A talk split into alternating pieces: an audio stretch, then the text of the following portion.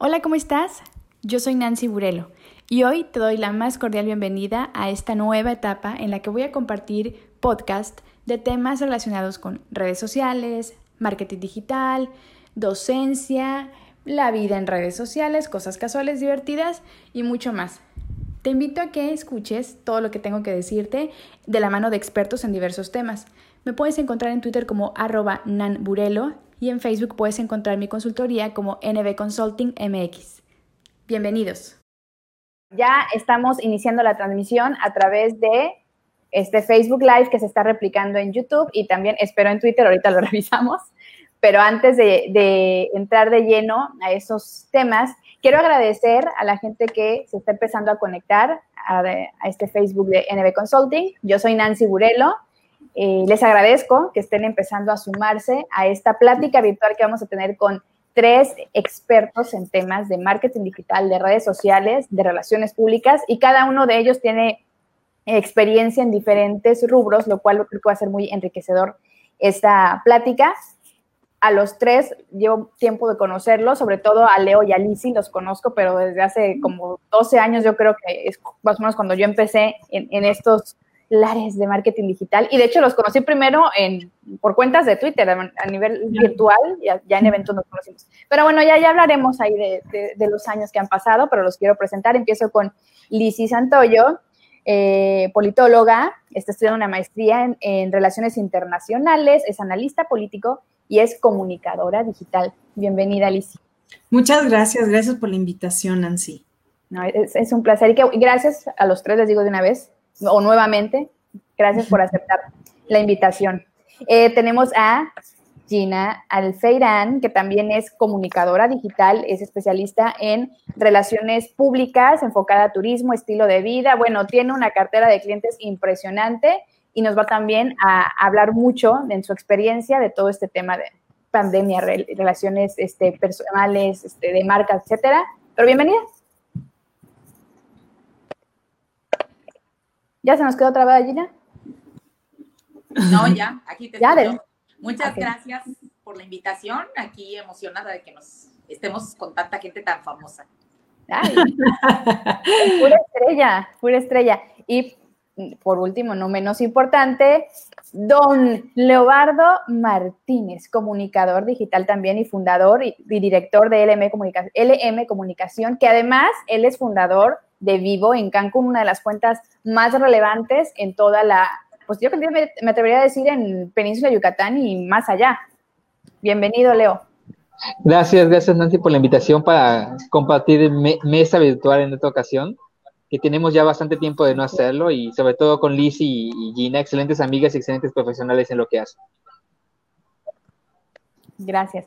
Sí, mucho de lo por qué, del por qué eh, me atreví a invitarlos a ustedes y a, este, pues con todo el conocimiento que tienen, pero además porque tengo la confianza con ustedes de que los conozco desde hace mucho tiempo y de que sé lo que cada uno de ustedes representa en, en su medio y la importancia de lo que cada uno de ustedes ha hecho, ha desarrollado y que se siguen preparando antes de entrar al aire. Estamos platicando precisamente que si la maestría, que si este diplomado, que un curso, que etcétera. Entonces, ojalá también eso les sirva para ciertas personas más jóvenes, ¿verdad? Que nos están viendo, que, entiendan que el seguirse preparando es parte fundamental de, pues, de lo que vayan a hacer en la vida, pero bueno, ya no voy a empezar con mis cosas de, de Miss Nancy, de regañarles de todos. Mejor voy a lanzar así, lo primerito que quiero preguntarles a cada uno de ustedes, y ustedes y quién va levantando la manita como quieran contestar, ¿qué opinan de la comunicación eh, que se ha dado en redes sociales en tema de la pandemia, pero hablando a nivel gubernamental, el gobierno federal, digamos. ¿Quién quiere empezar?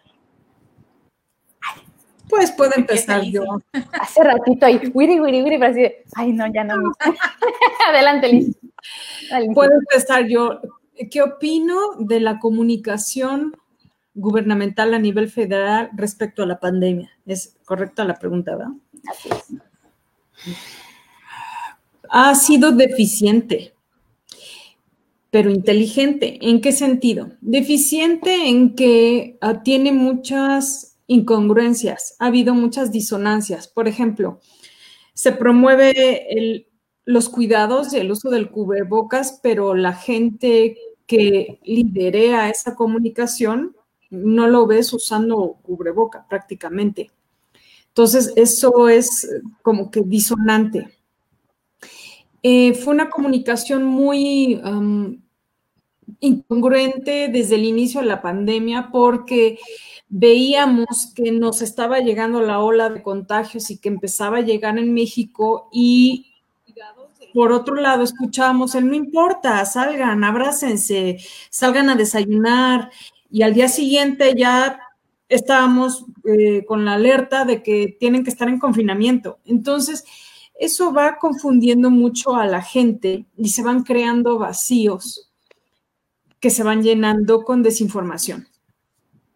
Ahora, ¿en qué me refiero que ha sido inteligente? En que mucha de esa comunicación va dirigida a cierto sector, el sector que es el electorado del partido que está en el poder.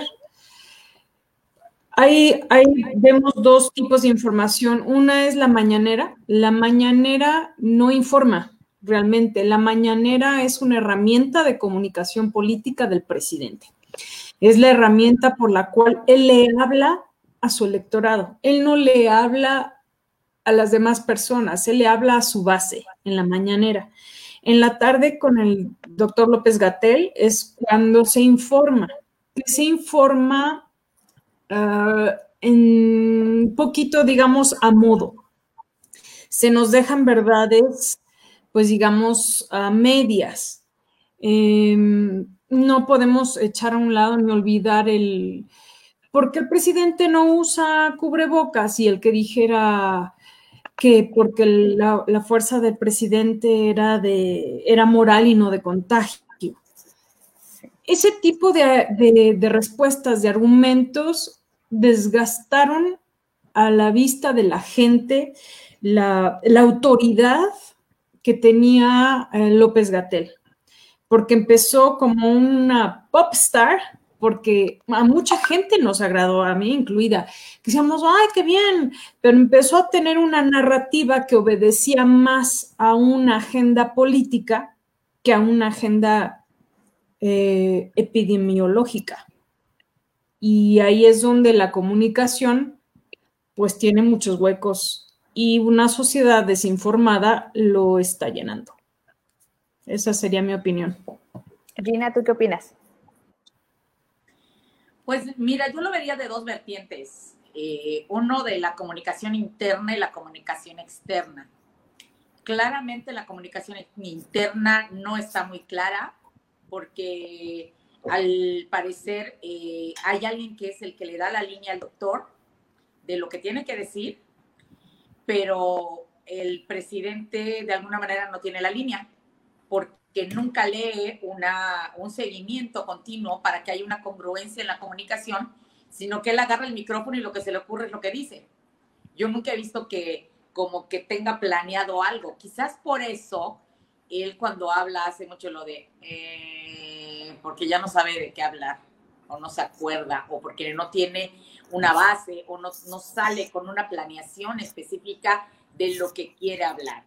Y ahora, lo segundo a mí me parece que él habla eh, a público general y no segmenta. Si hay algo que no podemos dejar de ver a un lado es que de alguna manera como producto mercadológico, pues está muy bien porque de la cantidad de, gente que le echa porras y la cantidad de gente que, le, que, tiene alrededor este, rankeándolo como marca, está funcionando.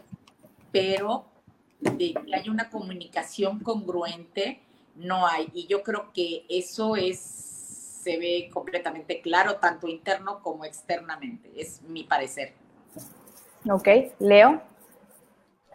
Sí, como bien dicen las chicas, eh, la forma de comunicar no ha sido basada en, segmentos, no ha sido basada en una información que puedas al final del día confiar en ella, porque eh, ya lo hemos visto en los videos que han circulado, de que un día dijeron una cosa, el otro día dijeron otra, luego se dijeron, luego porque una persona dijo que no estaba bien, pues ya no estuvo bien, ¿no? Realmente eh, la comunicación de gobierno ha sido confusa, confusa para la gente, Incluso lo vimos que cuando se acabó, se acabó, entre comillas, el periodo de confinamiento, la gente estaba convencida de que ya podía salir a las calles, porque no se hizo una comunicación correcta. La gente pensó que cuando se había acabado el periodo, entre comillas, de confinamiento, ya podían salir normal, porque así fue como se comunicó desde el gobierno, ¿no? Ya pueden salir, ya se puede empezar la gira, ya se pueden inaugurar cosas, cuando realmente no, o sea, íbamos apenas al inicio de, la pandemia. Y la comunicación ha sido muy dispersa, muy, como dicen, como dicen eh, orientada a las bases, a repetir lo que se ha repetido todo el tiempo, a contradecir las acciones que se han hecho de forma individual y de forma estatal. Sabemos que los estados están, estado haciendo lo que, lo que yo les de entender, realmente no tiene una línea federal para, para actuar, para trabajar, incluso entre ciudades. hay ciudades que están haciendo de alguna manera, ciudades que están inyectando dióxido de cloro, ciudades que lo están prohibiendo, o sea, es un desastre porque no hay unas líneas reales del gobierno federal para decir esto se hace y esto lo que debemos de hacer todos. El gobierno federal está soltando lo que se le ocurre, lo que le conviene en el momento y lo que Dios les da a entender. Realmente sus bases científicas, tecnológicas y, epidemiológicas son basadas en, en, ocurrencias, la, la mayoría de ellas, ¿no? y las redes sociales están usando como un depósito de, la transmisión. Están haciendo su transmisión para su pequeño grupo de, de reporteros que les preguntan. Nunca toman eh, preguntas de las redes, nunca toman temas de las tendencias, no toman absolutamente nada que ver con las redes. Ellos están eh, transmitiendo su video y de transmitiendo en las redes sociales para que la gente los vea, punto, pero no para escuchar a la gente. Realmente no ha habido, no hay una comunicación de ida y vuelta, hay una comunicación unilateral en las que ellos dicen, dicen, dicen, y lo que dicen es la verdad. Y nadie los está cuestionando, absolutamente nadie. Y a ver, contraponiendo lo que estamos viendo a nivel municipal y estatal, ¿quién quiere comentar algo? Así, si los, vamos a hacer un comparativo, lo que hemos visto. ¿Qué aciertos creen o qué errores se, se han cometido a nivel eh, estatal y a nivel municipal en la comunicación? Aciertos, bueno, pues voy yo. Aciertos y errores. Em, en, a nivel nacional se ha hecho encuestas em, a la ciudadanía y a la gente de qué opinan de cómo está llevando la pandemia, pues cada uno de sus gobiernos. El gobierno de Quintana Roo ha estado entre los más altos, entre los primeros 10 por el manejo de la pandemia. Me parece que la comunicación ha sido acertada en el sentido a que hay una comunicación constante. Cada jueves se está actualizando el semáforo epidemiológico. Desde antes de que hubiese casos en Quintana Roo, se empezó a trabajar en prevenir, en habilitar hospitales, en ver qué hacía falta y se empezó a avisar. Y cuando se dio el primer caso, se avisó de qué trataba, de qué era y que había. Hay teléfonos em, habilitados para que la gente llame si tiene duda. Está el cuestionario en línea que puedes resolver para saber si tienes eh, COVID o no. Y eh, incluso para hacer cita, para hacerte la prueba, que por cierto está saturada. Entonces creo que en ese sentido la comunicación ha sido útil y se ve reflejado en las encuestas el gobierno de Quintana Roo, junto con el de Yucatán, el de Querétaro, han sido muy, muy bien calificados. El de Jaime Bonilla también, eh, me parece Claudia Pavlovich también, o Pavlovich, el de Sheinbaum también. ¿Qué tienen en común? Que han estado comunicando, comunicando, comunicando, comunicando, y que la gente los ve ahí. La gente ve que están haciendo cosas que están diciendo estamos haciendo esto, estamos haciendo lo otro, estamos haciéndonos cargo de esto, ya se pidieron pruebas porque les vamos a hacer. Entonces creo que esos han sido aciertos. Em, áreas de oportunidad que he visto que de repente ha habido incongruencias. Por ejemplo, una fue cuando em, me parece que hace dos semanas hubo una este, no había una concordancia entre los números reportados de un nivel con los reportados de otro, con los reportados, y eh, entonces la gente dice, ¿cuál es el correcto? Ese tipo de cositas pueden ser las áreas de oportunidad. El que también, bueno, causó mucha polémica, el que se cerraran las playas públicas y se entendió que era como en un sentido de discriminación y creo que se entendió así porque faltó comunicar la razón por la cual se cerraban las playas públicas, ¿no? La razón epidemiológica. por la cual se cerraban las playas públicas. Entonces, muchas veces la molestia de la gente es reflejo de cómo está percibiendo algo que no fue bien comunicado. Sí. Entonces, bueno, en general, el, eh, calificaría sobre todo el estatal, que es del que más tengo información, el que más he estado siguiendo, eh, ha sido acertada, se ve reflejada en las encuestas, ha tenido sus áreas de oportunidad, sin duda, eh, pero ha sido útil. veíamos que decían a la gente que se cuidara, que se cuidara y empezaron a usar el cubrebocas. Eso es útil, ¿no? El verlos en una mañanera usando el cubrebocas. Es darle congruencia al decir con el hacer. Entonces, bueno, creo que eh, esa es mi opinión respecto a la comunicación del gobierno de Quintana Roo y del gobierno municipal de Cancún. Perfecto. Gina. Pues mira, si hablamos de formatitos, pues sí, los formatitos están muy bonitos, los números muy lindos, el todo, pero la aplicación no. Su comunicación no ha sido verdaderamente, a mi punto de vista, el que debe de ser, porque solo hablaban en redes sociales, en medios, pero no toda la gente tiene un televisor, no toda la gente está viendo el noticiero, no toda la gente tiene un, un, teléfono inteligente, no toda la gente está leyendo el periódico, no toda la gente está escuchando la radio y a la demás gente cómo le estaba llegando las cosas.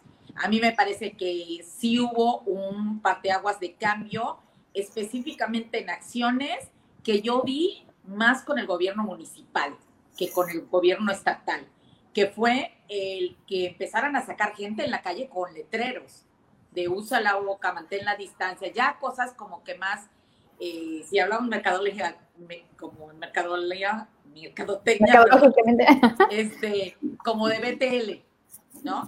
Eh, empezaron a poner anuncios en los autobuses, empezaron a hacer eh, lo de sanitizar los, eh, los medios de transporte. A mí me parece que eso fue el, cambio que dieron últimamente en la comunicación y que me parece que fue algo formidable, pero fue lo que han hecho ya últimamente. No fue algo que inicialmente se pudo haber generado en muy buen momento desde el día uno y que pudo haber parado muchísimo lo que hasta, hasta donde hemos llegado. Digo, no ha sido algo excesivamente catastrófico, pero me parece que estas ah, acciones estratégicas que desarrolló el gobierno municipal de Cancún han sido muy inteligentes y ayudado. No sé si están en toda la ciudad porque, pues, obvio, pues aún todos nos movemos en muy pocos espacios en muy pocos lugares. Tratamos de, de, de pues, estar lo menos posible expuestos, pero me parece que esa, esas acciones físicas han sido las más acertadas, independientemente de las de, de la de los formatitos y todo, porque sí, indudablemente los formatos han servido mucho, han estado muy interesantes, han sido los números, nos han acostumbrado a estar pendiente de eso, pero yo creo que sí hacía falta más acciones físicas. Que bueno, gracias a Dios se hicieron. Una observación. Lo que menciona Gina de los eh, la gente con los letreros, eh, les están llamando filtros sanitarios. Y esos filtros sanitarios han estado, me parece, en, todo el estado, en las principales ciudades, pues, que han puesto esos filtros sanitarios. No creo que no, Lisi, porque lo que te digo son las, en las esquinas, en los semáforos. Sí, en, semáforos, en, lugares este, estratégicos. nada más con letreros dando consejos. Que les dicen, usa cubrebocas, ponte no sé qué, toma gel, incluso hasta les ponen gel en las manos. O sea, sí ha habido filtros sanitarios, creo que en las principales ciudades del estado. He visto ¿eh? en las redes sociales de Carlos Joaquín también. Saludos. Este, no, sí, sí he visto, porque me llamó mucho la atención esa esas estrategias que las vi primero en, ciertas zonas de Cancún, digo en redes sociales, porque yo sí estoy en cuarentena este, obligada, este, voluntaria a fuerza y casi no salgo, pero sí he visto en redes sociales precisamente eh, tanto de Carlos Joaquín como Mara Lezama, eh, y, de hecho sí, recuerdo en particular una publicación que hizo Carlos Joaquín que decía, en Felipe Carrillo Puerto estamos este, con las brigadas de algo, no recuerdo. Se llaman chalecos amarillos, me parece. Eh, digo, no, no, lo sé, eh, fue, ha sido tanta la información que no tengo de redes sociales de ellos. No, yo estaba muy, muy metida y sí vi que, este, que están lo de los chalecos amarillos, sí vi que estaban los filtros porque me llamó mucho la atención. Dije, qué bueno, porque hay mucha gente en la calle.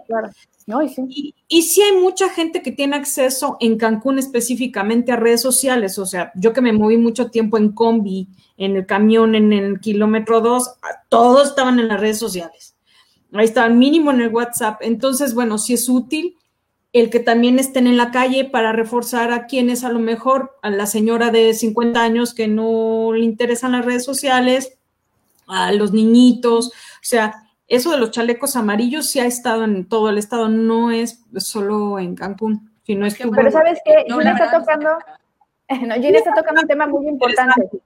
El asunto de que hay tanta información, también estamos saturados de información y también de repente, digo, ya te pierdes entre tanta cosa. A ver, Leo, ¿cómo está la cena para empezar?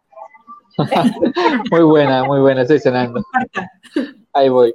Oiga, eh, pues como dice, como dice Liz, en efecto, Gina, sí se está haciendo esa comunicación BTL, podríamos llamarle, la comunicación a la antigua, el pedifoneo, el que la gente ande eh, en los puntos complicados, por ejemplo, en el crucero de Cancún, hay brigadas constantemente pidiéndole a la gente que use cubrebocas, que no se deúnan. Al principio vimos que el gobierno municipal puso las lonas estas que decía que tenían riesgo máximo de infección, que la gente ignoraba, pero tanto municipio, como estatal eh, tienen gente física caminando por las zonas complicadas, en los tianguis incluso, van caminando y diciéndoles, por favor, mantenga su distancia, por favor, si no tiene cubrebocas le damos uno, por favor. Sí se están haciendo realmente esas estrategias más allá de las redes sociales, y más allá de todo el elaboraje de la información, más allá del informe diario, más allá de lo, del, incluso el programa de, los programas de radio de Mara Lezama, que encantada ella, obviamente, tener su programa de radio de nuevo, estuvo comunicando a través de radio, Radio Cultural Ayuntamiento, que escucha poquita gente, pero lo escuchan, pues así se estuvo haciendo la comunicación por todos los canales. En el caso de Jorbosch o de los pescadores, por ejemplo, las lanchas van y les se acercan a, las, a las que están haciendo ahorita tiburón, ballena o algo así. Les recordamos que están haciendo tours, eh, son, son el 50% de la gente, que todos, o sea, sí se está haciendo ese trabajo de llegar, incluso en medio del mar, avisarle a las lanchas que, que tienen que cumplir con sus normas de, seguridad, ¿me explico? Que es imposible ver todo, que es imposible comunicar todo, porque tampoco vas a comunicar en redes sociales que estás poniendo gente a caminar en el tianguis para informar, porque pues tampoco es la misma gente que está, ¿no? Eh, la comunicación tanto estatal como, como, municipal ha sido mucho mejor que la, que la federal, obviamente, porque han, sabido, tanto el, Estado con su trabajo de, usar sus canales eh, como el sistema de de comunicación social para informar, como el municipal poner a su propia gente a informar casa, eh, casa por casa, porque es el trabajo del municipal al final del día el estatal no se va a poner a, disponer de empleados para hacer ese trabajo tan intenso porque hay una dependencia municipal con la que se coordinan para hacerlo. Al menos lo que hemos visto nosotros a través de nuestros canales es que la gente sí se está enterando por todos lados de lo que se debe hacer, se está enterando por todos lados y por todos los medios de que están eh, el aumento de, infectados por día, el aumento de, de capacidad de hospitales, el, el que no se debe de tomar ciertas. Si, por ejemplo, la gente empieza a publicar que se debe de tomar de dióxido de cloro, gobierno estatal, municipal, han estado informando que esto puede causar problemas. O sea, si se hacen un trabajo, si están escuchando en el caso del federal, del estatal y del municipal a las redes y contratando esa información de una forma muy correcta. O sea, es lo que yo he sentido, te digo. Yo estoy en muchísimos grupos de Cancún y de Chetumal y de playa y de todo el rollo y veo cómo fluye la información. Y cuando la gente publica, por ejemplo, eh, el dióxido de cloro que se lo inyecten para que esté mejor, la gente eh, va y publica la infografía que publicó el gobierno estatal o municipal para desmentir esa información, ¿me explico? Eh, si están poniendo de que, por ejemplo, cuando estaba lo de la lo de la carpa esta que hablábamos al inicio de la, de la plática, eh, donde se a poner la de producción de la capilla Sixtina, y gobierno municipal dijo, no, es que no es eso, es un permiso que se le dio a esta empresa para que venga a instalar es que el gobierno municipal gastó en una, en una carpa de una comida sixtina en esos momentos. No, el gobierno municipal informa que no gastó ni un peso en esto, es una empresa que vino a ponerlo y no es un hospital para guardar los muertos. ¿no? Realmente la comunicación ha sido intensa, Gina. No, obviamente no podemos ver todo. Lo de la lancha, por ejemplo, te apuesto que de ustedes ninguno sabía que hay lanchas informándole a los que hacen Sé que hay ambulancias. Ambulancias. Pero hay lanchas informándole a la gente que hace tours lo que tiene que, lo que Exacto, sí hay, sí hay canales, sí se está llegando. Lo que pasa es que no somos el público objetivo para, para ello y el gobierno también no puede estar informando absolutamente todas las acciones que, que, lleva a cabo porque son muchísimas. El trabajo que ha hecho de, de informar es impresionantemente grande. No se puede llegar obviamente a todos los rincones, pero sí se está haciendo un esfuerzo. hay que reconocerlo, que es mucho, mejor que el estatal, que el federal, porque conocen el target. Cancún sabe cómo comunicar, eh, Solidaridad saca unas infografías muy buenas, a pesar de que Solidaridad no están cuidando muy bien en la logística, pero están sacando infografías, información muy buenas al respecto. Eh, por ejemplo, que cerró sus fronteras totalmente un tiempo. Cada gobierno municipal está haciendo el trabajo que considera correcto y gobierno estatal solo está tratando de coordinar de cierta manera los esfuerzos. Es lo que yo, es lo que yo he podido apreciar desde mi, desde mi trinchera. Bueno, pero lo, lo positivo de lo que estamos platicando entre nosotros cuatro como residentes de Cancún, y bueno, Lizzy que vivió muchos años aquí y está en la Ciudad de México ahora, pero entiende el movimiento, entiende, este, entiende, bueno, entendemos todos para empezar la importancia de la reactivación económica y el por qué hay gente en la calle, digo, la gente que se va a trabajar, no la gente que anda tonteando en la calle, a ustedes me dirijo, no manchen, pero bueno, eh, entendemos esa parte y creo que en, en común tenemos este, la opinión de que se está dando la comunicación, que a veces llega o no llega, pues también depende de los usuarios. Para ver, Gina, ¿qué quieres comentar? Quería preguntarle a Lizzy si has visto en la Ciudad de México algo parecido como lo, como lo que están haciendo aquí en la calle. Sí, yo vivo, ah, bueno, y me, me tocó, pues puse tres veces mi viaje por el confinamiento, no he podido ir a Cancún porque voy muy seguido.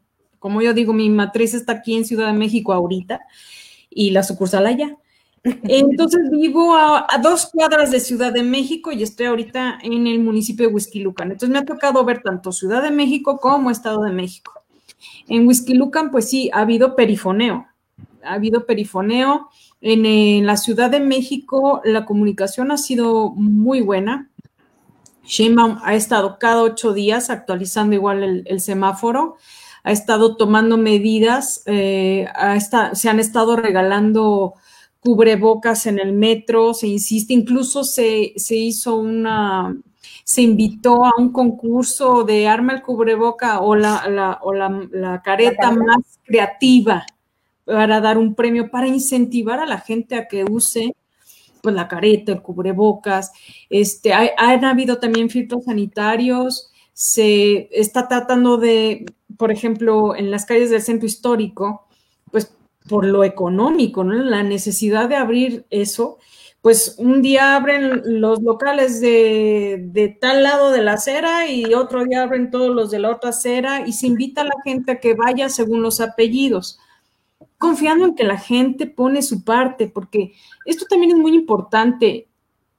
Si los gobiernos federal, estatal, municipal tienen su grado de responsabilidad, cada uno en su nivel y es bastante la responsabilidad, pero la otra parte de la responsabilidad es de uno como, como persona, como, como, ciudadanía. Hay algo que dijo Nancy hace rato, que el gobierno comunica, ¿no? Y trata de comunicar y, y, uno que está interesado y que quiere saber, bueno, buscas la forma de enterarte. Pero definitivamente hay un grupo de personas que no les interesa porque para empezar hay mucha desinformación. Entonces, es lo que más, de hecho, lo que más circula es las fake news. Entre esas fake news está que, el coronavirus no existe, que es un invento de gobierno, que es un invento del gobierno de Andrés Manuel, que es eh, incluso COVID viene de Ovidio. Entonces, este, sacan cada, cada cosa que es de dónde. Eh, y yo tengo unos datos muy chistosos y muy interesantes. Eh, perdón, Lizzy. ¿Me permites acotar antes de que continúes? Sí, por supuesto. Algo que me ha gustado mucho de Sheinbaum, hablando específicamente de su caso, es que ella eh, al inicio de esto estaba muy pegada a, los lineamientos que el gobierno federal decía y seguía mucho la línea de lo que decía, pero se desmarcó, de un tiempo acá se, desmarcó completamente y está haciendo un trabajo excelente. Por el Maravilloso. que tiene, obviamente. Sí, sí, sí eso creo que es muy importante resaltar, lo que se desmarcó completamente de los dichos y, verdades comentadas por el gobierno federal y se encargó ella de hacer su trabajo. Así es. que muy destacable. Tú ves al federal que no le da importancia al cubrebocas, que incluso el mismo Andrés Manuel dice que no, no, no, no, no se recomienda, que los especialistas internacionales no lo recomiendan y que lo va a usar cuando se acabe la corrupción. Sin embargo, lo que dices es muy cierto, Leo. Eh, llegó un momento en que Sheinbaum dijo, pues no, porque la ciudad está creciendo y los hospitales los hospitales están llenándose terriblemente. Entonces, ella la ves todo el rato con su cubrebocas, con su careta, informando muy bien y predicando con el ejemplo, haciendo, siendo congruente, y eso es muy importante en la comunicación. Retomando lo que iba a decir de, cómo, de la parte que nos corresponde como sociedad, hay un término que se llama infodemia. Infodemia es una epidemia de desinformación. Y la desinformación abona mucho a la desesperanza y a la desestabilidad. Cuando estamos desinformados, nos desestabilizamos. Hay un dato interesante. México, después de Turquía, es quien más usa el WhatsApp. O sea, Turquía es el primer país y después es México. Y en México, el 84% de usuarios seguían por lo que leen en WhatsApp, Facebook y Twitter, en ese orden, considerando que el 99.9 de las cadenitas de WhatsApp son falsas. Entonces nos, nos llega una cadenita, ¿verdad? ¿A cuántos no nos han llegado cadenitas y a lo mejor la misma cadenita de, con teorías conspiranoicas? Eh, y, y bueno, esas no son tan dañinas, pero por ejemplo, los ataques a personal médico se dieron a partir de mensajes de WhatsApp, donde decían que ellos eran los que nos iban a contagiar. Entonces la gente lo creyó. Y también por WhatsApp fue cuando se, empezó a difundir que lo que pasa es que nos extraían el líquido de la rodilla. Sí, es cierto. En Ecatepec, en Ecatepec, fueron a golpear a médicos, entraron a la fuerza a un hospital para saquear a los médicos, lastimarlos, porque tenían a mi, tienen a mi enfermo de COVID y, y, en realidad no es de COVID, lo que quieren es sacarle el líquido de la rodilla. ¿De dónde salió esa desinformación? De WhatsApp. ¿Qué pasa? Que la gente cree en WhatsApp lo que si le dijeran en la calle no lo creería. Si alguien llega en la calle y te dice, es que fíjate que están sacando un desconocido, para empezar ni le harías caso. Exacto. Lo que, decíamos en un principio, que ponía muy bien el ejemplo Gina también, y yo creo que a todos nos ha pasado en algún chat familiar, de a ver, ¿de dónde estás sacando eso? ¿Cuál es la fuente? No, pues el amigo de un amigo, ¿lo conoces? ¿Te consta que es un amigo? Ahí dice el científico fulano de tal, ¿lo conoces? ¿Realmente es científico? Y aunque sea científico, lo que está diciendo está avalado por una comunidad científica. esa, esa falta de pensamiento crítico nos hace mucho daño. Por ejemplo, también por WhatsApp se difundió que había páginas, o sea, se difundió las páginas de un supuesto apoyo de gobierno y mucha gente metió sus datos esperando el apoyo de gobierno y eran falsas. Entonces, ¿qué pasa? Que nos hemos vuelto junkies de la información falsa. Y nos gusta, y nos gusta consumirla porque mucha de esa información falsa nos ayuda a confirmar alguna creencia. Eso se le llama sesgo cognitivo.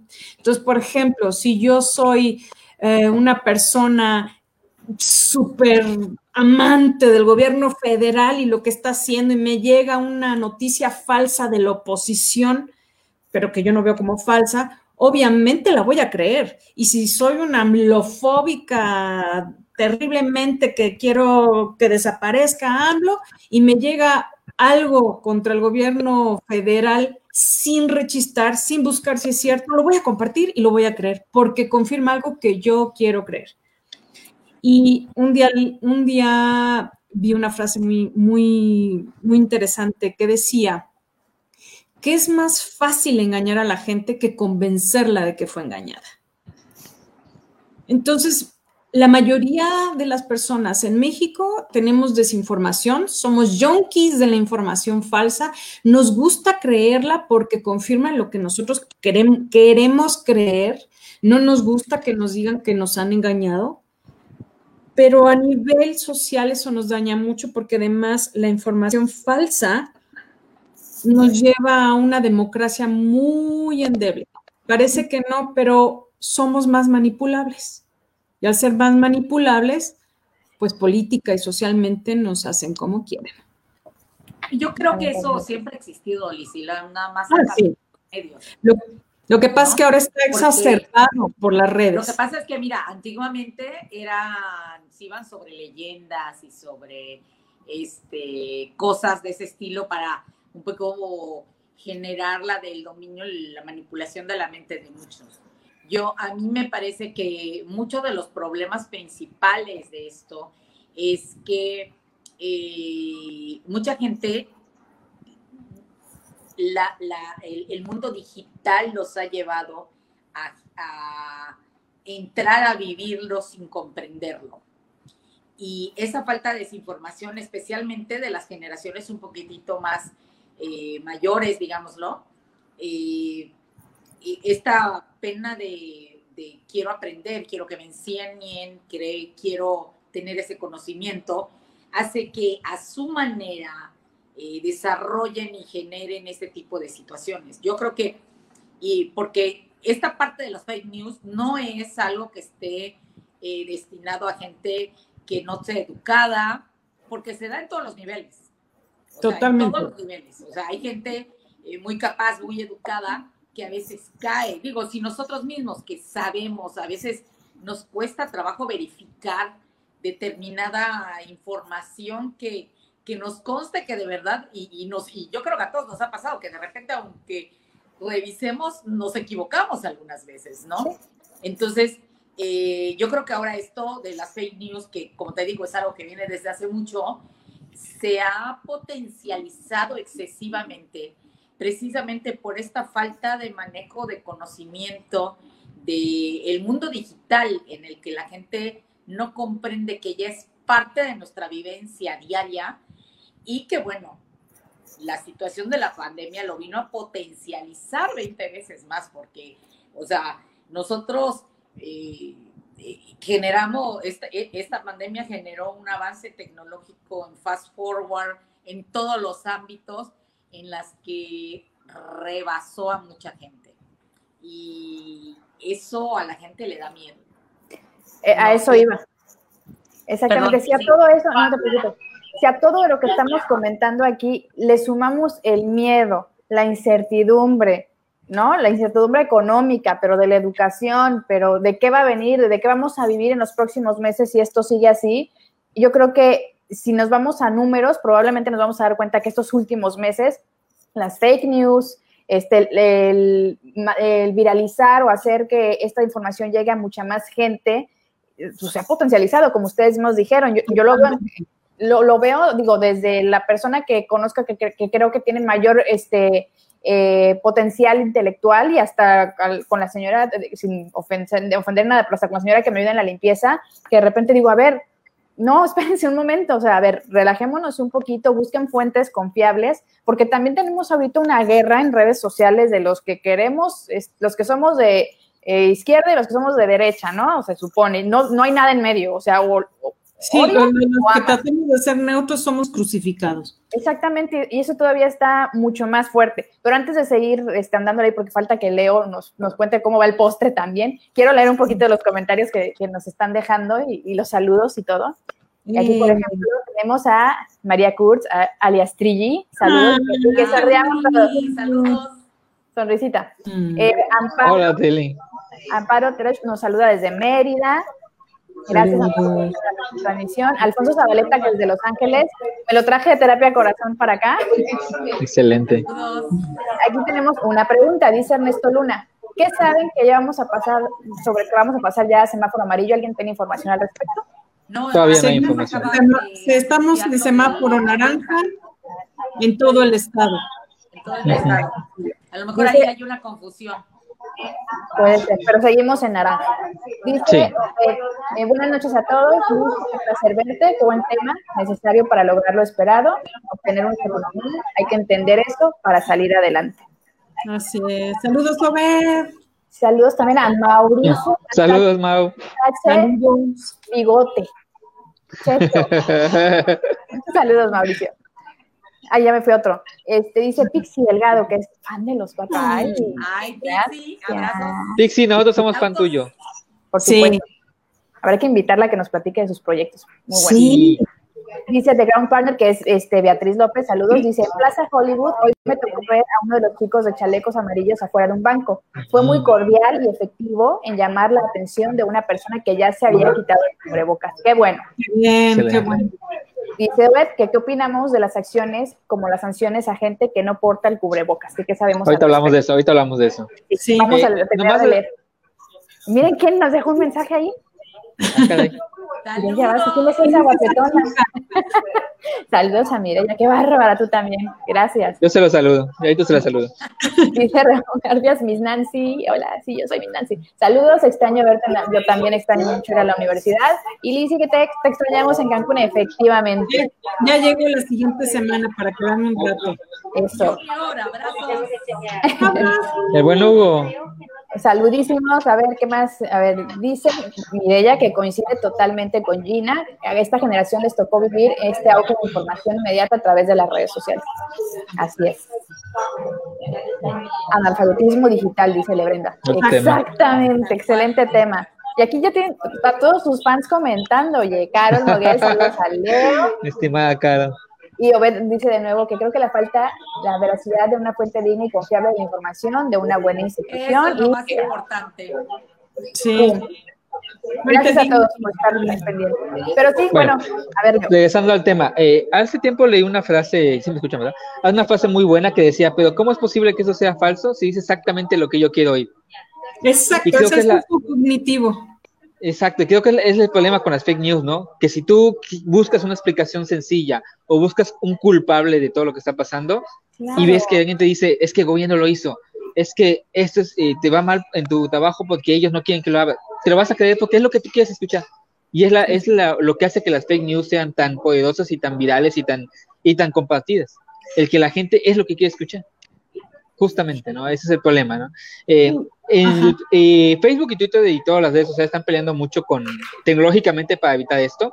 Y yo en mi Facebook cada vez veo menos eh, noticias falsas y cuando hay una noticia falsa ya aparece un sombrero encima que dice, esta noticia ha sido verificada por, eh, por Sí. personas, por humanos y podemos confirmar que es falsa.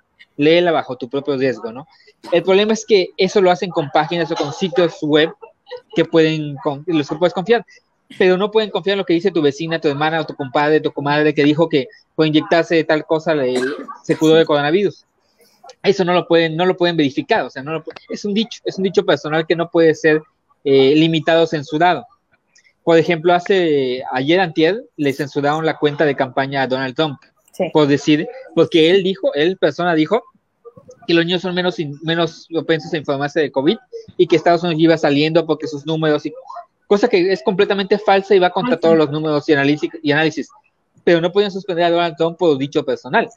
Suspendieron la cuenta de, de campaña de Donald Trump hasta que votara el tweet falso. Y ese es el problema, que se puede eh, a bloquear instituciones, se pueden bloquear medios, se pueden bloquear entidades, pero no se puede bloquear a una persona de decir, es que mi verdad es esta, es que a mí me funcionó esto, es que mi Sí. comadre me dijo lo otro. Ese es el problema. Las fake news funcionan, eh, funciona el filtro y, y funciona eh, el control sobre ellas porque son entidades.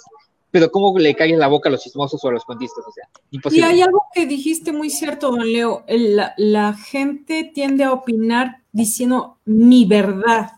Sí. No, E- ese, es el prole- ese es el problema con no las, es verdad, es opinión y la gente no sabe distinguir lo que es una cosa verificada, comprobable, medible, que se puede contrastar, que se puede encontrar en más fuentes, a una opinión y una experiencia. Y una experiencia no significa que eso sea una verdad. Claro. Y los medios lo utilizan a su favor, obviamente, porque para ellos lo que quieren, obviamente, es visibilidad, es noticias, es, es likes. Hace una semana, creo, circuló en Cancún, bueno, en Quintana Roo, una nota que supongo que todos vimos, de una niña que lamentablemente falleció por unos insectos que, que se la comieron viva, una bebé recién nacida. Eh, este suceso había pasado, creo que en, en Sudamérica, creo que en Venezuela, Colombia, no recuerdo exactamente, pero todos los, muchos medios patito, obviamente, de aquí de Quintana Roo, de Cancún, de todo, de todo el estado, publicaron la nota sin aclarar en ningún momento que no era ni siquiera en el país. No solo no era en Quintana Roo, no era en el país. Y la gente les preguntaba, oigan, pero esto fue aquí, oigan, que, que no sé qué. Y los medios, patito, te repito, ninguno aclaró dónde era la nota. Incluso, eh, como se había publicado hace unos días, que una chica, en uno de esos grupos de ayuda, se había publicado una chica que tenía una, un bebé recién nacido, que no se podía hacer cargo de él, que necesitaba ayuda y que todo esto. Una persona específica eh, comentó, seguramente fue fulanita de tal que no sabía qué hacer con su bebé. O sea, ¿hasta dónde nos lleva eh, la publicación de una noticia que no es una noticia falsa, pero que los medios usan tendenciosamente para, para hacer parecer que pasó aquí? Y desinforman de tal manera, exacto, desinforma de tal manera la gente está buscando un culpable local. A una mujer eh, cancunense que tenía problemas para mantener a su hija recién nacida. Y esta me dice, seguramente fue esta. Cuando realmente la nota ni era de aquí, ni era de Cancún, ni era del país, y ni siquiera era reciente. A ese nivel llega, llega el problema con las fake news. Pudo haber gente que ya estaba seguramente mandando mensajes privados a esta mujer que buscaba ayuda para su bebé recién nacido, acusándola, estoy seguro que lo hicieron, acusándola de que, de que ella había matado a su hija de esa manera. O sea, cuando no, porque una persona se le ocurrió, hizo la, el crucigrama mental de decir, pues esto, eh, recién nacida, Exacto. Ese es el problema de las fake news, que llevan a la gente a, generarse una verdad falsa, a una a idealizar, a, buscar, a buscar, a buscar culpables, a magnificar lo que está pasando realmente, cuando no es aquí, cuando no es cierto y cuando no existe ese culpable cerca de tu sitio. Pero también algo bien importante y preocupante que sucede, y es una realidad, los mexicanos no somos lectores y no tenemos mm. tampoco comprensión lectora. Entonces, si le sumamos a todas estas variables y estas situaciones, esto, que en particular es muy preocupante y yo lo veo como catedrática de universidad cuando empiezo con alumnos de primer semestre o primer cuatrimestre, la falta de conocimientos de la ortografía básica me espanta, porque digo, a ver, estás en un nivel universitario, digo, no voy a decir que el 100% de los alumnos, pero no tendría por qué ser así. O sea, si ya estás en una universidad, pues por lo menos ya conoces lo básico. Y me doy cuenta en ejercicios que se les ponen a los alumnos que no saben este, pasar o traspolar lo que tienen en la mente a un papel. No tiene sintaxis, no, no saben qué significan ciertas palabras. Y entonces consumimos la información de esa forma también, porque ya lo queremos todo inmediato, ya lo queremos facilito. Y también tenemos gracias a las redes sociales la posibilidad de figurar y de volvernos virales y de tener más likes, etcétera. También hay gente que nada más por ver arder el mundo comparte información para generar movimiento en sus redes sociales. Claro. ¿Qué opinan de eso? A ver, díganmelo. Creo que eso tiene mucho que ver, Nancy, con lo que mencionaba Brenda. La, alfabetismo. Eh, sí, hay mucha, este, eh, falta mucha educación digital. y no, no tenemos esa educación, primera porque no se nos ha ido enseñando a tener ese pensamiento crítico que desde primaria deberían enseñarnos, porque nos deberían enseñar a, dudar, a cuestionar y como que es mal visto todavía que un niño cuestione, pregunte. Está cambiando poco a poco, pero es, más, está tomando tiempo. Y la otra es esa, porque carecemos de herramientas básicas como leer bien, entender bien un texto, qué me está queriendo decir. Y se tergiversa totalmente el sentido de un texto, el sentido de algo, o ni lo leen. A veces nada más ven el, encabezado y bye. El encabezado de algo y, ni siquiera se metieron a ver si, si, si se estaba, qué es lo que decía, quién lo decía, ¿no? ¿Por qué lo decía? Y, también damos por hecho que muchas cosas son reales. Ay, es que salió en una foto. Una foto puede ser retocada, un video igual, no es una evidencia. Pero eso es únicamente muestra de esa falta de educación digital. estoy tomando un diploma, un diplomado, sí, un diplomado en comunicación, de qué tanto, eh, de comunicación política en tiempos de, de cambio. Y uno de los invitados en una de las sesiones en vivo fue Genaro Villamil, que comentó que el gobierno federal tenía en mente el empezar a integrar la educación digital, lo cual es buena idea, ¿no? Habría que ver cómo va a ser el, la, la forma, pero de que hace falta educación digital, nos hace muchísima falta.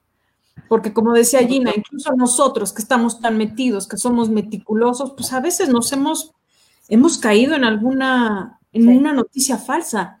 Entonces, a quienes no les importa tanto, quienes no leen, quienes a lo mejor pues son más crédulos, porque también el pensamiento mágico influye mucho en querer creer lo que quieres creer, pues es muy fácil dejarnos llevar por toda, por esta infodemia. Sí. Nos volvemos muy emocionales. Que, no les, no, eh, yo creo que igual una parte importante es la falta de responsabilidad eh, sobre lo que comunicas. Uno tiene que entender que toda, todo, todo este rollo de, de estar digitalmente, de estar eh, detrás de una pantalla, de estar en las redes sociales, no es solamente la parte bonita, es la responsabilidad que tienes que llevar al estar generando un, este, eh, un contenido o unas palabras que no sabes cómo les va a tomar la gente, ¿no? Eh, se ha sabido de gente que hacen comentarios pues aparentemente muy inocentes y causan accidentes o generan cosas graves. Entonces uno también tiene que ser tiene que entender que el compartir algo de lo que solamente lees un encabezado y traiga un contenido malo es tu culpa y es tu responsabilidad. Así es. No es solamente, ay, yo inocentemente lo compartí. No, tú también eres culpable por, por no haber tomado la responsabilidad de saber qué es lo que estás compartiendo. Claro. Y ahí viene también lo que hemos platicado algunas veces entre nosotros, algunas veces, el asunto de que todas estas comunidades digitales y los nuevos trabajos que hay a raíz de todo esto, la gente piensa que cualquiera puede hacerlo. Como ya tengo Facebook, y, es un tema de hace 10 años que venimos arrastrando, la verdad.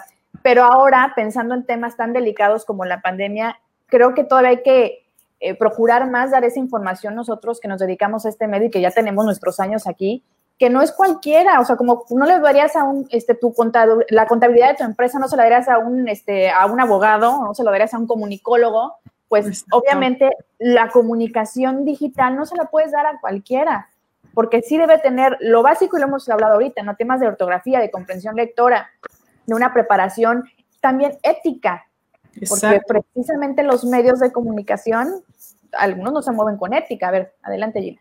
Yo te voy a comentar un caso verídico, verídico, de una persona que yo conocí que pues se quería hacer una, este, es un arreglito facial. Traía muchos cachetes y quería quitarse la cantidad de los cachetes. Y lo que hacen es, literalmente, como que te rebanan el cachete por adentro.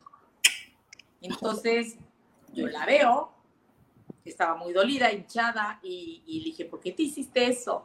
Le dije, ¿y quién te lo hizo? Un dentista. Pero ¿por qué un dentista? Ah, pues es que como él ya, o sea, tiene su consultorio, pero ella está empezando a hacer otras cosas, o sea, ya ponía botox, ya esto, o sea, soy dentista, pero botox y tal, tal, tal. Y yo le decía, ¿cómo se te ocurre? O sea, ¿te imaginas? Pero su pensamiento, ¿saben cuál fue? Sale más barato. Ay, no, qué caray. Pero dices, o sea, ¿cómo puedes tu salud, o sea, no, lo, no dimensionan las cosas hasta que están en el dolor y dicen, ¿quién iba a decir una palabrota? Pero no hay censura, ¿qué? qué tonta fui. Ay, Dios, ¿qué querías decir. Yo me apunto. pero qué torpe. saben que no lo puedo evitar si soy muy mal hablada, pero... Y ese, y ese es como los memes, Gina, de, me van a disculpar, jóvenes, pero se pasan de veras. Como los memes de los maestros. No, pues retomando justamente lo que comentan, eh, el problema es que la gente olvida que al estar en redes sociales tiene una responsabilidad de comunicar, ¿no? Y, digo, no todos son personas públicas, no todos tienen el privilegio de ser figuras públicas y ser seguidos por alguien, pero cuando publicas algo tienes que tener en cuenta que mucha gente que es analfabeta digital lo lee, ¿no? Es como cuando estás en el chat de la familia como cuando estás en el chat de la familia y mandas una nota falsa o una broma o un meme y está la, tía que manda piolines. La tía que manda piolines se lo va a creer completamente, ¿no? O sea, e, es la responsabilidad que no nos cae. Y es un, ejemplo tonto y un ejemplo sencillo, pero un ejemplo muy real, ¿no? Al publicar cualquier tontería, nomás por si las dudas, eh, pasa con los grupos de WhatsApp de la familia, de los vecinos y todo lo demás. El publicar nomás, ajá, por si las dudas, eh, pero por si las dudas queda una desinformación. y yo, yo siempre trato de, de, de ser muy molesto en los grupos de, de WhatsApp, que soy miles, de decir, oye, es que no es por si las dudas, aquí está el artículo que, que dice que lo que tú estás compartiendo es falso, como por ejemplo lo de, lo de los apoyos de gobierno que se publicó aquí en México y todo el rollo, este apoyo de gobierno es de tal, tal país y no es de México y que no sé qué. Ah, es que lo compartí por si las dudas. Es que lo compartes de una página que te puede robar tu información, lo compartes de una página que puede causar daño, lo compartes de una página que va a hacer que la persona meta sus datos en una página X en la que pueden robarle su identidad. O sea, puede tener consecuencias graves realmente el compartir por si las dudas. Y es lo que, que educar, ¿no? Hay mucho que, educar que, el gobierno definitivamente no va a hacer porque ustedes ven que están poniendo tele, telesecundaria como hace, como hace 30 años, no es, no es el canal definitivamente para informarse, eh, para actualizarse, pero es, una, es un grave problema y, y, que alguien, alguna entidad o alguien tiene que, que tomar conciencia de esto y decir a la gente, no compartas si no estás seguro o por si las dudas, porque es una responsabilidad que, eh, que, estás, que estás tomando, ¿no? Y creo que Facebook lo está empezando a hacer cuando se estaban compartiendo las, los videos estos de, de las, eh, las protestas en, Nueva Orleans y todo el rollo, se publicaban fotos falsas y la gente que estuvo compartiendo las fotos falsas fue bloqueada por uno o dos días, diciéndole, oye, la nota que compartiste es falsa, por lo tanto se te va eh, a penalizar por uno o dos días. Y es una forma en la que las redes sociales están educando a la gente a que no comparta algo si no tiene la certeza. Y muchos se van a No es, sí, es que mucha gente se lo no es que censura, es que no quieren que se sepa la verdad. Facebook te está diciendo ahí que esta noticia es falsa, que te está bloqueando porque compartiste una nota falsa. Aprende de la lección y para la próxima, antes de compartir, pues eh, verifica que la información que compartes sea correcta, ¿no? Creo que es una forma en la que las redes sociales están colaborando de cierta manera porque ninguna entidad gubernamental y mucho menos en México va a encargarse de eso. ya lo vimos que no, Porque, además no olvidemos algo a nivel político, a río revuelto ganancia de peces. Por supuesto. Entonces sí. Para un lado, para el otro, ¿eh? No, no estoy hablando ni de uno ni de otro. y decíamos al principio que eh, estamos viendo situaciones en la comunicación este, a nivel federal que, digo, no, no es de hoy, pues no es de este sexenio nada más, o sea, siempre, siempre ha habido cosas este, que, no aportan mucho. Pero a ver, vamos a, leer a nuestros amables, eh, ¿cómo se le diría esto? Radio, no, radio escuchas, no, internautas. televidentes tampoco, este, video escuchas. Video escuchas, pero no sé, bueno, dice Jorge, que saludos a Gina y Besotes, Arechandieta. Dice Lisi Puerto, hola, buenas noches, las estaré escuchando, saludos primos, supongo que... Saludos prima. mi prima. A, la, a, la, prima. Y a mi tío también, hasta la Ciudad de México. Saludos, al tío que vive aquí. Eh, Cecilia Espino. ¡Ay, mi tía! Ah, mira, este es el momento de los tíos y tías. La familia de todos. Desde Puebla, ya ven. Ay, sí, nos salió Bueno, algo, algo de haber pasado, a ver, vamos a agregarlo. Aquí está, Dina, ¿qué pasó ahí? Nos espantaste. Hablando de tíos y tías, hay que decirles que, no, que no sean los tíos y tías que comparten piolines y desinforman. No, esta tía es muy bien informada. Dice Rafael Burero, qué bonito apellido de veras. Nosotros también debemos colaborar verificando precisamente la fuente de emisión de la nota y no reenviar mensajes o noticias falsas. muy bien, Burelo tenías que ser. Dice Rox, la falta de ortografía sucede lamentablemente en ámbitos profesionales también, sí. Es peligrosa la desinformación, las fake news. Saludos. Qué bueno que la gente que está conectando viene con nosotros a, a platicarnos. Hola, Carla. Hola. Dice Obed, idiosincrasia generalizada, lamentablemente genera inestabilidad social. Totalmente. Y dice, mira ya Carla, ya llegó a la plática, exactamente, ya llegó a la plática. Bienvenida. dice Carla que sus favoritos, sus favoritos y fregonas Gina, Leobardo, saludos a, a, Carla. Saludos, Carlita, te queremos. También, que nos sí, besos. Ayúdame, Carla. Dice Laura, saludos a todos, besos para Leo, totalmente de acuerdo en esa necesidad de que las generaciones actuales quieran tenerlo todo digerido. Sí, ya, hoy te lo juro, Laura, lo veo con mis alumnos que son universitarios y es, es es, que, es que ya no hay tolerancia a la frustración, a la espera. No, ya no. Eso es muy delicado porque muchas cosas en la vida te van a frustrar y para muchas cosas hay que tener paciencia. Y si no lo aprenden por la buena, la vida se los enseña por la mala. Ni modo. Y sigue aquí también Rox diciendo que es una responsabilidad comunicar, exactamente, Eduardo Alcalá, en tiempos de pandemia y la educación a distancia, los menores pasan varias horas al día en medios electrónicos. ¿Cómo enseñarlos a gestionar toda la información que están recibiendo? Ahorita, contestamos. Este, internautas, ah, internautas visuales. internautas tú muy bien, tú muy bien, tú sí sabes. Yamile, la primera vez que los veo, saludos desde Texas. Yamile. Saludos a todos, estimada Yamile. Texas. Y, y dice Jorge, ni noticias falsas, está cool. Ok, se da todo el teclado. Y, ah, este sí. A ver, a ver, ahí viene otro, lo reescribo. Gracias, Jorge. Eh, publicar noticias falsas está cool porque encuera al ignorante. Ah, mira, le gusta ver arder al mundo. Bien. Pero ojalá encuerar al ignorante. Ojalá encuerar al ignorante. La cosa es que muchas veces este, los demás siguen cayendo. Ni siquiera se dan cuenta que ahí hay un ignorante.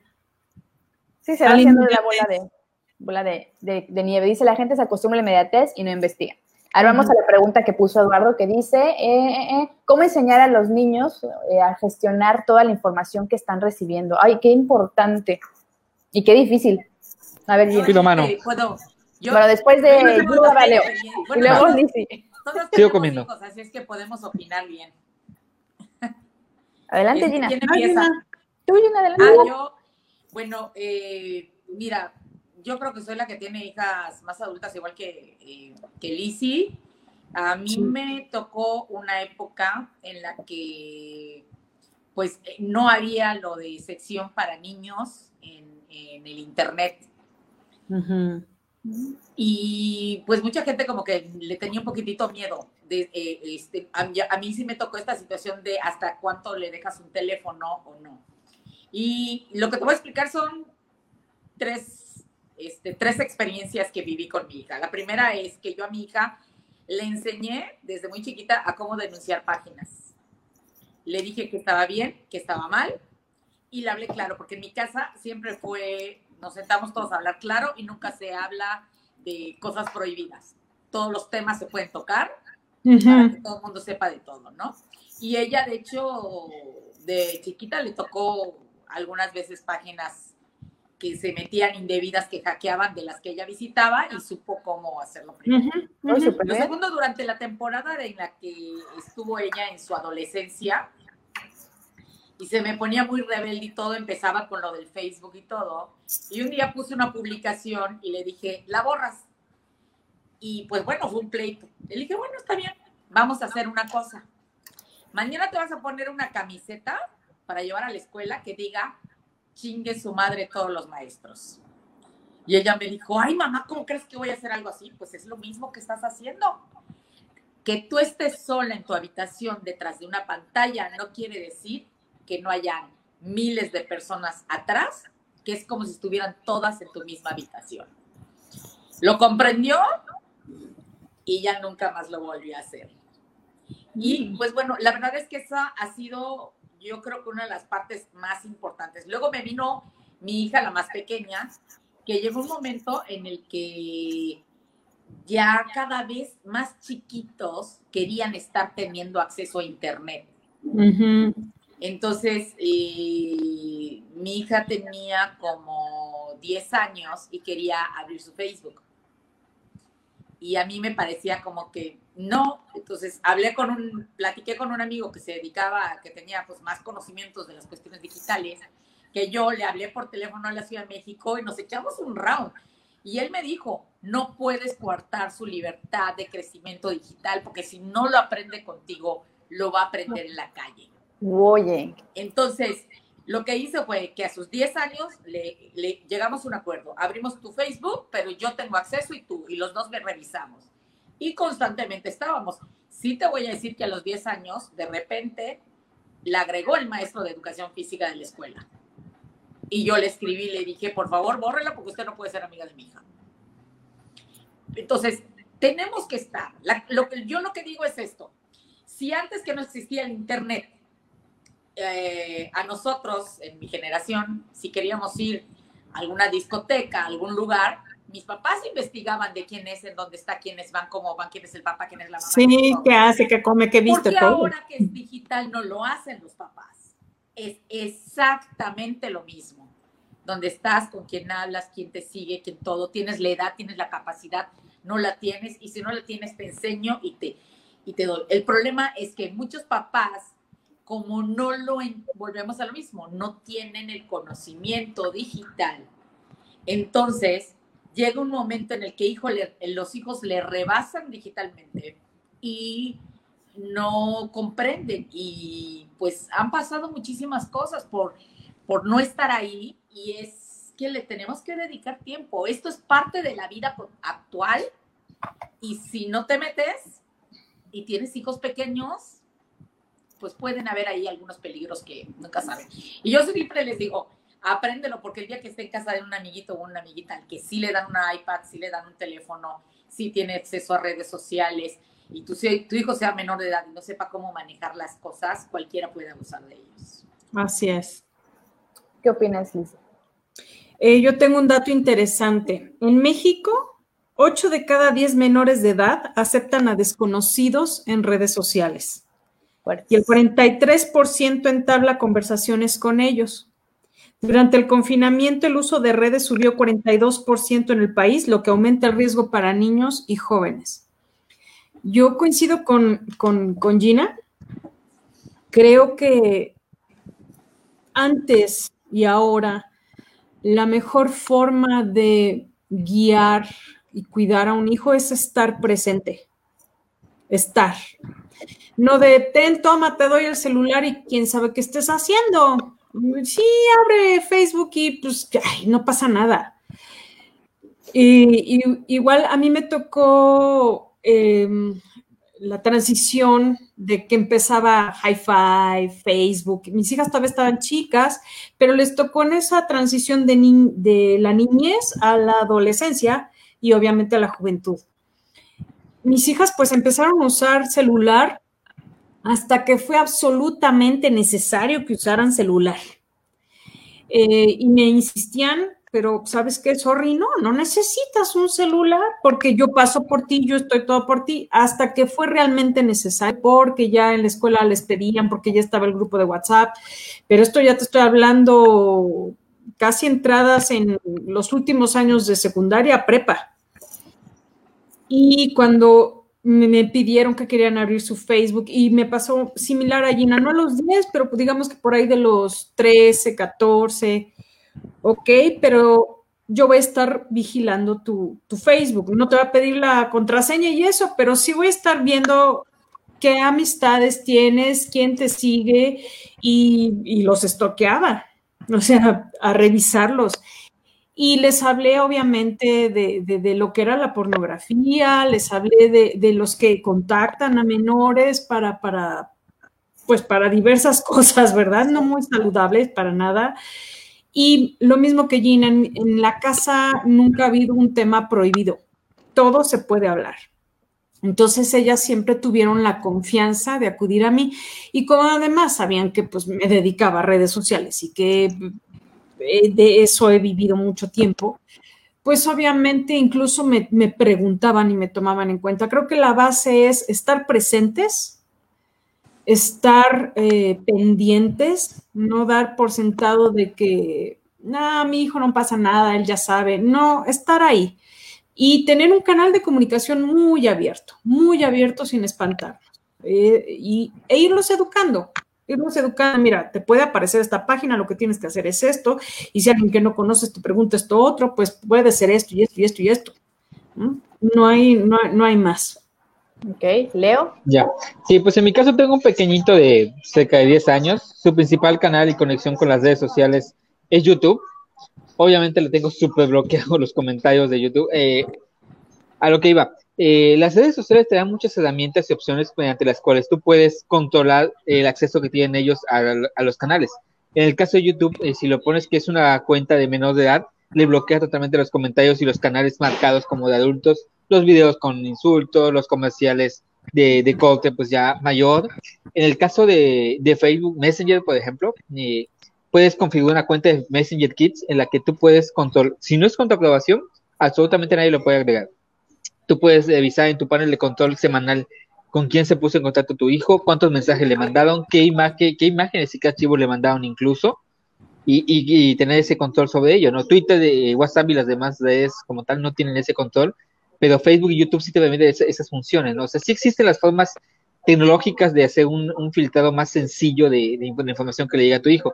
Obviamente, como ya dijeron las chicas, eh, es también hablar con el niño y estar presente en lo que está viendo, ¿no? Revisar su historial, interesarse por el tipo de videos que ve, explicarle, bueno, eh, si, si este youtuber le dijo que esto es cierto, pues vamos a ver si, es cierto o es falso, y si es falso, ¿por qué es falso y por qué lo hace este youtuber? Pues el youtuber eh, dice que, que, que, hacer una invocación a la Yuboki a medianoche es cierto, lo hace para ganar likes, para ganar dinero únicamente, y no, no es algo que sea cierto, no es mucho explicarle, pero también usar las herramientas tecnológicas que están a nuestro alcance. En el caso de, de mi pequeño, eh, tenía un lanzador de aplicaciones que no le permitía salir nada más, eh, más que en sus juegos. No podía instalar absolutamente nada, no podía ver páginas web, no podía ver absolutamente nada que de lo que yo no lo tuviera definido. Y ahorita que está más grande, ya tiene un teléfono, lo tiene con un WhatsApp eh, en el que se comunica en un chat grupal familiar, no se comunica uno por uno con la familia, se comunica en un chat grupal con la familia.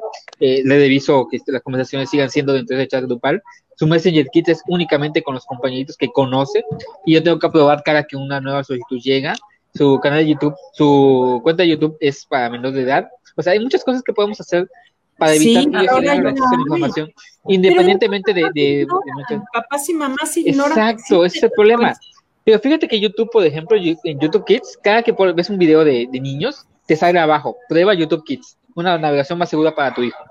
Y lo, es lo que uso yo con mi pequeño de, de dos años. Si quiero ponerle la vaca Lola todo el día, se la pongo en YouTube Kids. Ahí no le va a salir ni un comercial de cerveza, ni un comercial de, de, de, de J Balvin con su nueva canción, nada de eso, porque es una versión de YouTube especial para un pequeño muy pequeño. Y con iconotes grandes para que pueda hacerle así con los dedos o con la baba. ¿no? Ese- ese- ese- ese- esa es la forma y las y las de tanto como Messenger Kids, cuando tienes que- configurado que tienes un hijo, te sugiere que si quieres usar Messenger con tu hijo.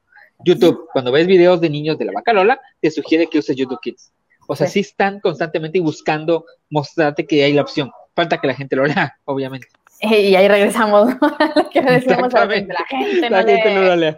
Pero bueno, No están, las herramientas están y, y lo que rescato de lo que cada uno de ustedes comenta es pues, la comunicación eh, en, en el núcleo familiar, pero también usar las herramientas eh, digitales a nuestro favor en ese sentido y, y- e informarnos sobre esos candados que se les puede poner a las redes sociales, sobre todo hablando de, eh, de menores. Pero bueno, ya casi para ir cerrando eh, esta participación, porque si no nos vamos a ir aquí quién sabe hasta qué hora y pues tiene que dormirse temprano, ¿no? Si no, ¿cómo?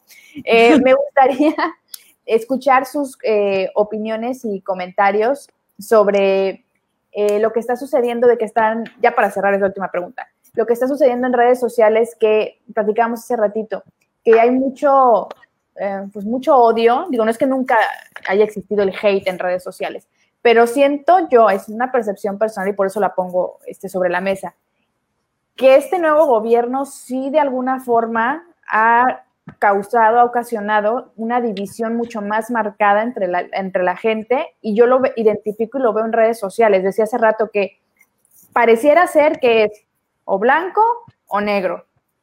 No, er- no es blanco, es, entonces para ti es negro, estás mal, estás equivocado y estás en mi contra. Entonces creo que se está dando, y no únicamente del lado izquierdo, también de la derecha, ¿no? Como que siento que este, en estos últimos este, meses, el último año, en redes sociales veo mucho, mucho más fuerte la poca tolerancia de la gente, sobre todo en temas políticos. ¿Ustedes qué piensan?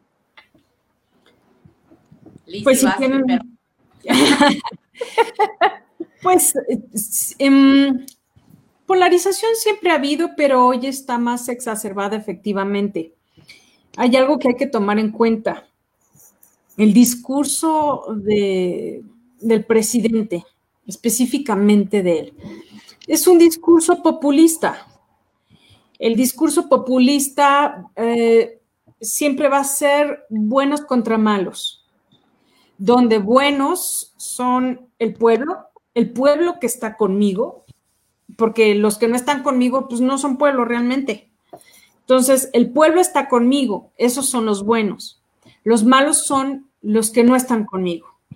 Eh, Entonces, eso abona mucho para ver las cosas solo en dos colores, en dos tonalidades, izquierda o derecha, rojo o blanco, amlover o amlofóbico. No hay otra opción.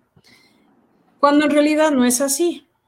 O sea, a mí me ha pasado mucho que yo puedo reconocer perfectamente cuando hay un acierto por parte del, gobierno federal o de algún miembro de la 4T, hay, hay personas muy destacadas, Sheinbaum es una, con sus errores, pero tiene muchos aciertos. Yo también puedo señalar y criticar, entonces ha sido curioso porque cuando critico, pues se me van a la yugular todos los amlovers, ¿no? Y, me dicen prianista y neoliberal, que ni siquiera soy neoliberal, ni creo en el neoliberalismo. Este, me dicen de todo. Y cuando señalo algún acierto de la 4T, por ejemplo, un día dio un esta Sheinbaum subió una foto de, de un arco iris, que es muy raro que se vea un arco iris en la Ciudad de México.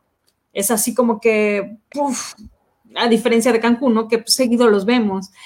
Pues aquí es muy raro y además estaba en el Zócalo, entonces se veía divino. Le, le contesté, muchas gracias por compartir, ¿no? Vi un cuate me pone, un follow por Chaira, así me puso. Entonces yo dije, o sea, por agradecer una foto bonita. Entonces la polarización la vemos de los dos lados, por lo mismo, porque estamos entendiendo o estás conmigo o estás contra mí y así lo ven ambos. Hay fake news de ambos lados y hay posturas extremas de ambos lados.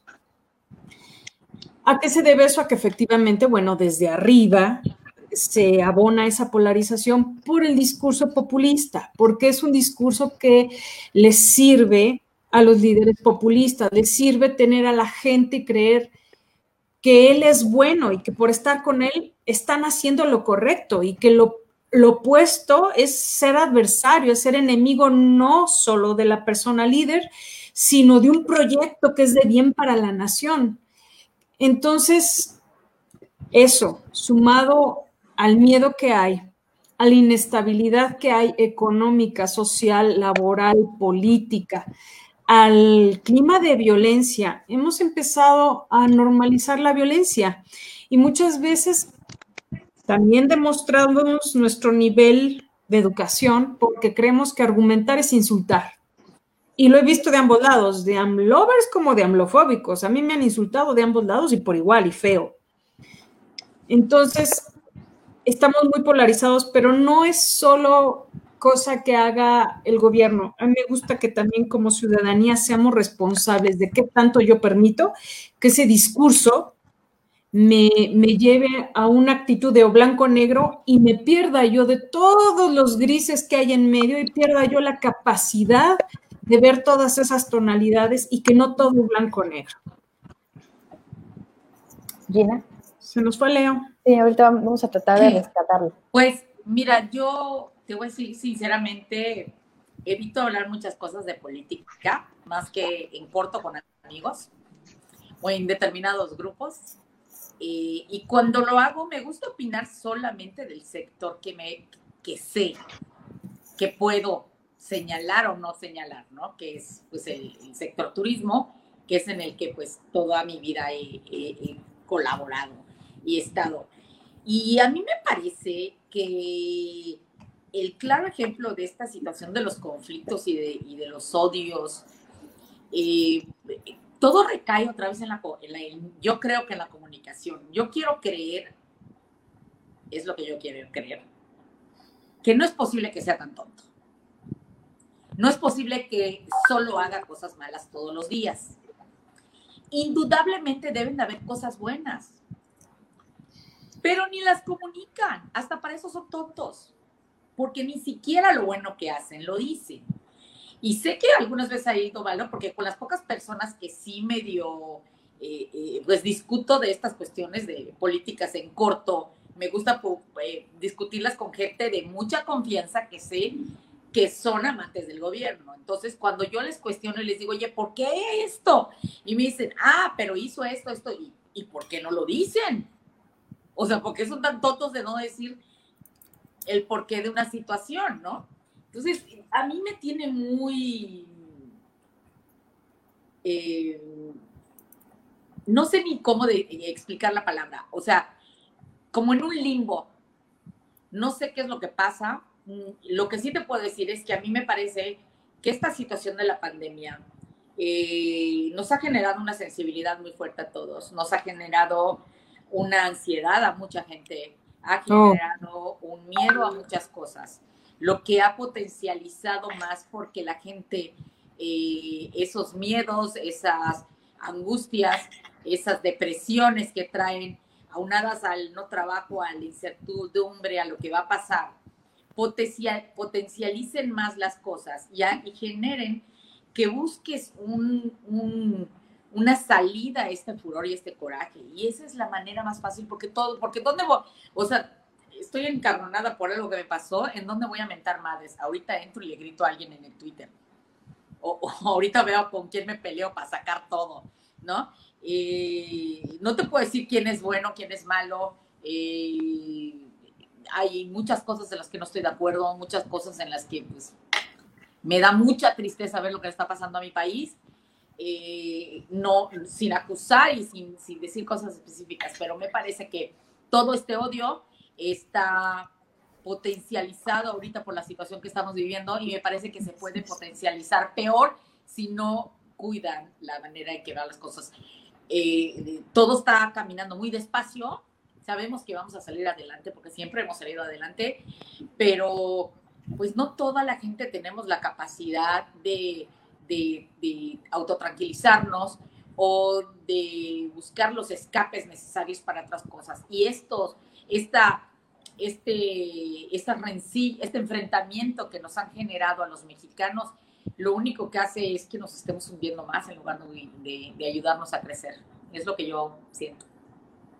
Leo. Ok, perdón, ya me tuve como un poco de locación, ya estaba más silencioso aquí, ya me tuve que escantar mi nombre. Bueno, pues eh, definitivamente la estrategia de polarización de, la sociedad es una estrategia que se ha venido manejando desde, desde que este, este nuevo sexenio entró. No van a acusar de, de o de traidor, ¿no? La gente va a acusar seguramente, pero es muy marcado, o sea, y, hace falta, no hace falta ser muy inteligente o ser de derecha, de izquierda o de Chayo de Fifi para darse cuenta de que la estrategia es, dividir, dividir al pueblo en buenos y malos, en, en tienes, no tengo, dame, en, un esquema en el que la gente que trabaja y que ya trabajó para tener algo es la gente mala, la gente que tiene un poquito más de dinero que tú, es, la gente que te debe dar dinero, o sea, es una, una estrategia muy, muy loca, o sea, es una, lo malo es que mucha gente por el, síndrome de, sentimiento que tiene hacia, hacia ciertos segmentos, hacia, los, hacia los patrones, hacia la gente rica, según ellos, o sea, está tomando eso como bandera, ¿no? Es que eso es algo que seguramente tú tienes coche, ¿no? O sea, eh, por ejemplo, hace unos días vi un ejemplo de alguien que comentaba, ¿no? Qué bueno que están multando a las combis que lleva mucha gente eh, amontonada y sin cubrebocas. Y alguien le comentaba, es que seguramente tú. Tienes un coche. Tuve un coche porque trabajé para ello, pero eso no me quita el que yo pueda decir qué bueno que estén eh, llevando a cabo acciones que evitan que todos nos enfermemos. O sea, y, y el que tú vayas a una combi no es que yo que tengo coche no me voy a enfermar. O sea, es una acción que al final del día nos afecta a ti que vas en la combi, a mí que tengo un coche, porque ya trabajé, obviamente, porque nadie me lo regaló, pero esa, esa, esa polarización causa que, que, no se entienda de forma correcta lo que se está haciendo, ¿no?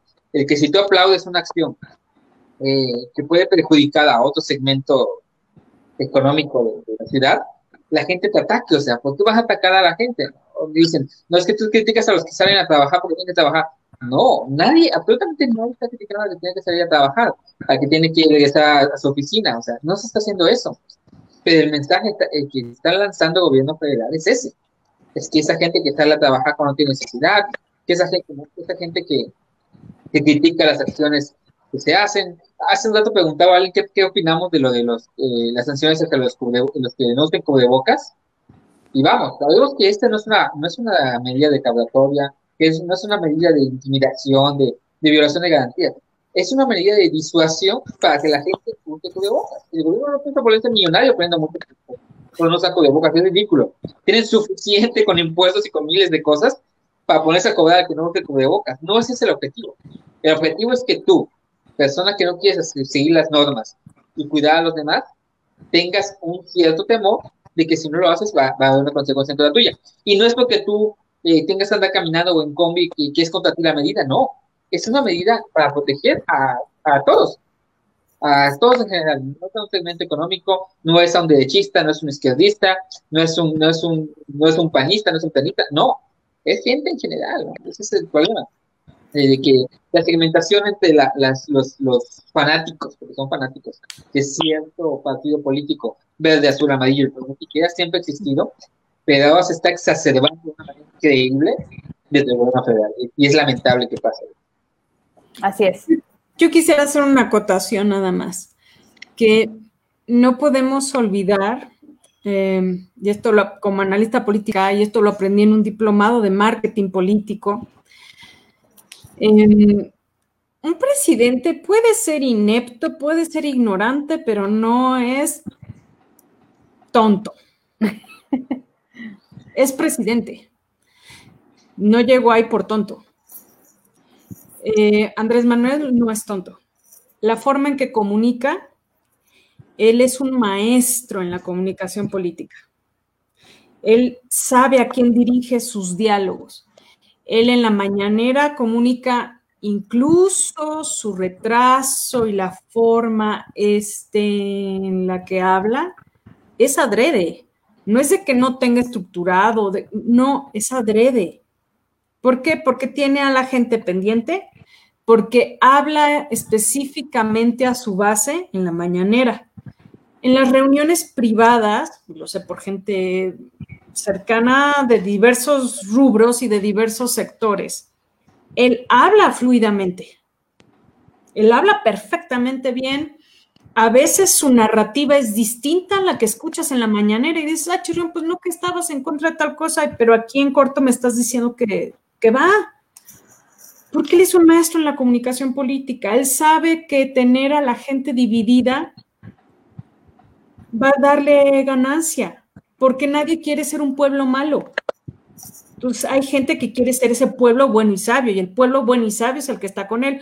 Obviamente no se está dirigiendo a ciertos sectores, él sabe a qué sector se dirige. Entonces, él, él, es un maestro en la comunicación política, él sabe cómo manejar, sabe qué decir, sabe cuándo ser víctima, sabe cuándo mencionar adversarios y cuándo decir, no, si aquí hay libertad de expresión, no hay problema. Y sabe que, aunque muchos le digan sus incongruencias y todo, siempre va a haber una base que lo va a defender. Ahora, sí ha comunicado lo que decía Jean, es que no, no nos enteramos de las cosas positivas. No, sí las dicen, sí las dicen. Lo que pasa es que muchas veces los contactos que tenemos, el universo de contactos que tenemos, pueden ser de cierta, em, de cierta tendencia. Entonces, a veces en nuestras redes o nuestra familia, si son muy amlovers, pues vamos a ver puras cosas positivas y no nos vamos a enterar de lo negativo, ¿verdad? Y si son muy amlofóbicos, pues vamos a ver más cosas negativas que las positivas. Pero si lo llegan a, si lo llegan a comunicar, si han tenido aciertos, solo que pues sí hay más desaciertos a mi punto de vista. Y este, pero sí quería cerrar con eso. No, no creer que él es un tonto, no es tonto. Puede ser inepto, puede ser ignorante, pero tonto no es. Sabe mover sus fichas y no da un paso sin guarache. Entonces, yo, no puedo creer que sea tan tonto. Una de las, una de las formas más fáciles, ajá, una de las formas más fáciles de, de, de, una estrategia política, de las más este, usadas, es el parecer, el hacer creer hacer creer que eres de una, de una forma, simular y disimular. Las cosas no pasan por lo que son, sino por lo que parecen.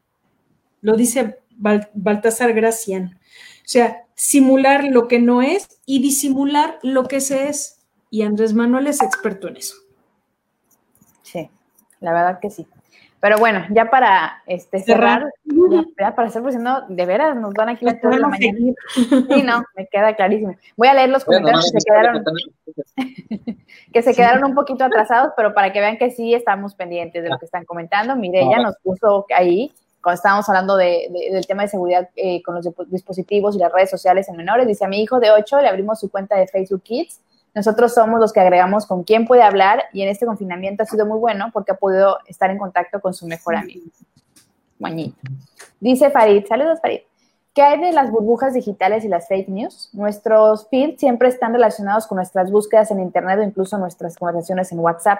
Pues sí, es lo que decías también de alguna forma, lo que decía Alicia ahorita. Nuestro entorno digital, nuestra gente cercana, cómo nos movemos, que precisamente por eso pudiéramos estar viendo. Ayer me pasó que hablaba con unos amigos en WhatsApp de, de ganotas de esquites que los que le echas mil cosas, y como a los cinco minutos en Facebook, en el feed, ya había post de gente hablando del tema.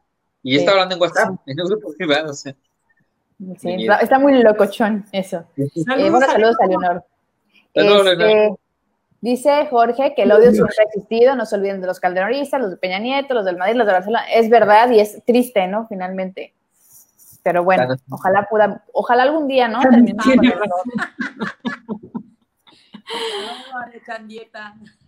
Pues sí, nos hace falta que Thanos, bueno, a lo mejor vino en forma de virus, COVID-19. Pues no creo, se espera un boom de nacimientos terrible, como nunca ha habido en la historia. Sí, es cierto, se va. ahí está el equilibrio otra vez. Sí, esa teoría de la gente de que es que crearon el virus para diezmar la población, mentira, porque no ha habido ni acceso a la salud reproductiva y va a haber un boom de nacimientos terrible. Sí. No, y aparte el, el asunto de a nivel estadístico cuánta gente se está muriendo, realmente se mueren más por otras enfermedades, pero bueno. Exacto. Y Jorge sigue diciendo que, bueno, aquí, mira, aquí están las palabras que no podemos pronunciar. Pero es que no lo iba a decir así este, en streaming, querido Jorge, se lo puedo decir en corto, con, aquí entre. Mándale un WhatsApp. Te voy a enviar un WhatsApp porque sí, coincido. Y dice Carla también que él eh, ahí usan el APG. Sí, pero, pero en realidad no lo es, ¿eh? Es ignorante, es inculto, es inepto. Pendejo no es. Ya lo dije. bueno, aquí siguen Carla y Jorge este, participando. Muchas gracias. Ay, qué eh, lindo. él está ahí para llevar a México a buen puerto, la responsabilidad del presidente y no lo está logrando, eso lo hace inepto, ajá, y demás. Hambre es lo peor que le. Bueno, aquí ya, pero están aquí el ping pong muy bueno, Jorge y Carla, gracias. Aquí hay que tener algo en cuenta. El, el, el fenómeno AMLO no surgió de la nada es el resultado de malas administraciones anteriores, es el resultado de, sectores descuidados, es el resultado de muchas cosas que se debieron de haber hecho a tiempo y no se hicieron. Y aquí cierra el comentario, Jorge, que no coincide porque una vez que estés cuatro meses con tu pareja, lo que menos quieres es reproducir. ¡Qué caray! bueno, cada quien, pero sí está confirmado que e incluso lo, pasaron en las noticias que va a haber un boom de nacimientos, lo mencionó la, la OMS. Qué fuerte. Pero bueno, ya, vamos, ya ahora sí, ya, ya, nos vamos, ya nos vamos. Gracias a la gente que se conectó. Carla ya se está despidiendo, que le manda muchos besos.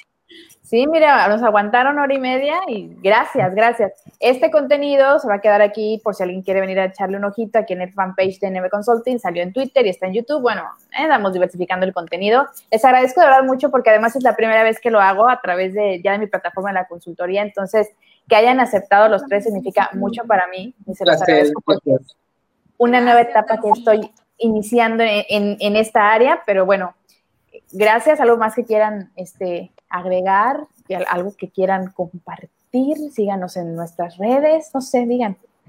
Bueno, primero agradecerte por la invitación y agradecerte por los panelistas con quien comparto, porque a, los dos, a los tres, bueno, incluyéndote, los admiro muchísimo, los considero a cada uno fregones en lo que hacen, entonces es un placer para mí. Y bueno, síganme en mis redes, estoy en Facebook, Twitter, Instagram, y sí salí y Santoyo, y será un placer este, pues ahí platicar de política, de sociedad, de yoga, de lo que quieran, comida. Ah, de todo. Gracias, Gina. Pues muchísimas gracias. La verdad es que me emocionó mucho, sobre todo cuando me dijiste con quiénes iba a estar. Y ya, ah, este va a poner bueno. ¿Sí? Con Lizzie no me ha tocado, pero con Leo sí hemos hecho muchas cosas más interactivas así. Y pues bueno, ojalá que no sea la, la única, Nancy. No, no, no, por supuesto. Ustedes son mis padrinos, los tengo que inventar, los inventar, no, invitar a otros temas, por supuesto. Son mis padrinos mágicos. Yo que me sigan en mis redes sociales igual. todas mis redes estoy como Gina arroba Gina Alfeirán, en todas. Y pues bueno, somos todo lo que quieran sobre turismo, estilo de vida. Y pues vamos a estar compartiendo muchas cosas, lugares a donde vamos, lo que hacemos y también de nuestro trabajo de relaciones públicas. Muchas gracias. ¿Y don Leo? A mí no me siguen, yo no sé a dónde voy, la verdad. a mí déjenme en paz. Pero sigan las redes sociales. Bloqueo, bloqueo. Sigan las redes sociales de mis proyectos, todos los vivos, los vivo en, en MX, vivo en Cancún, Playa, Chetumal, etcétera, etcétera.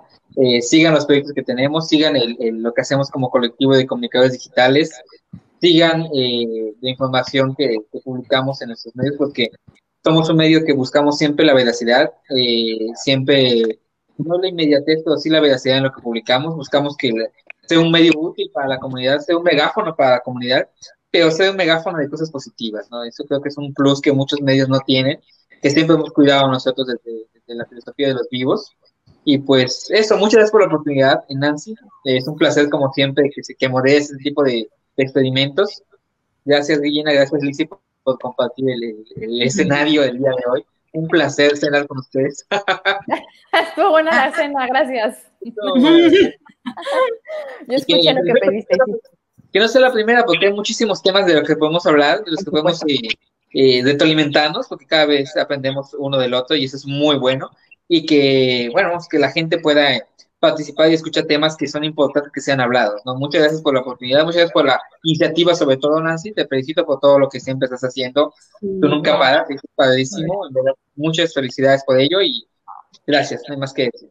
No, gracias. Pues ya se comprometieron ustedes mismos a regresar y es más, regresan juntos. Encantado. Juntos vamos a ver qué tema hacemos. Es más, que el público este, que nos estuvo acompañando, que nos, que nos sugiera temas, a nosotros nos encanta el mito. Y dice, y, me voy a despedir con, con, lo que dice Carla Hidalgo, Lisi Santoyo para diputada. Tiene nuestro voto, Lisi, por favor, por favor. Y bueno, a toda la gente que se conectó, de nuevo, gracias. Este contenido se queda en las redes sociales para que pues, chacotemos otro ratito. Muchas gracias. Le voy a dar end, pero no se tienen que ir, nos podemos quedar un ratito aquí. buenas noches a todos. Bye, gracias. los tequilas. Eso.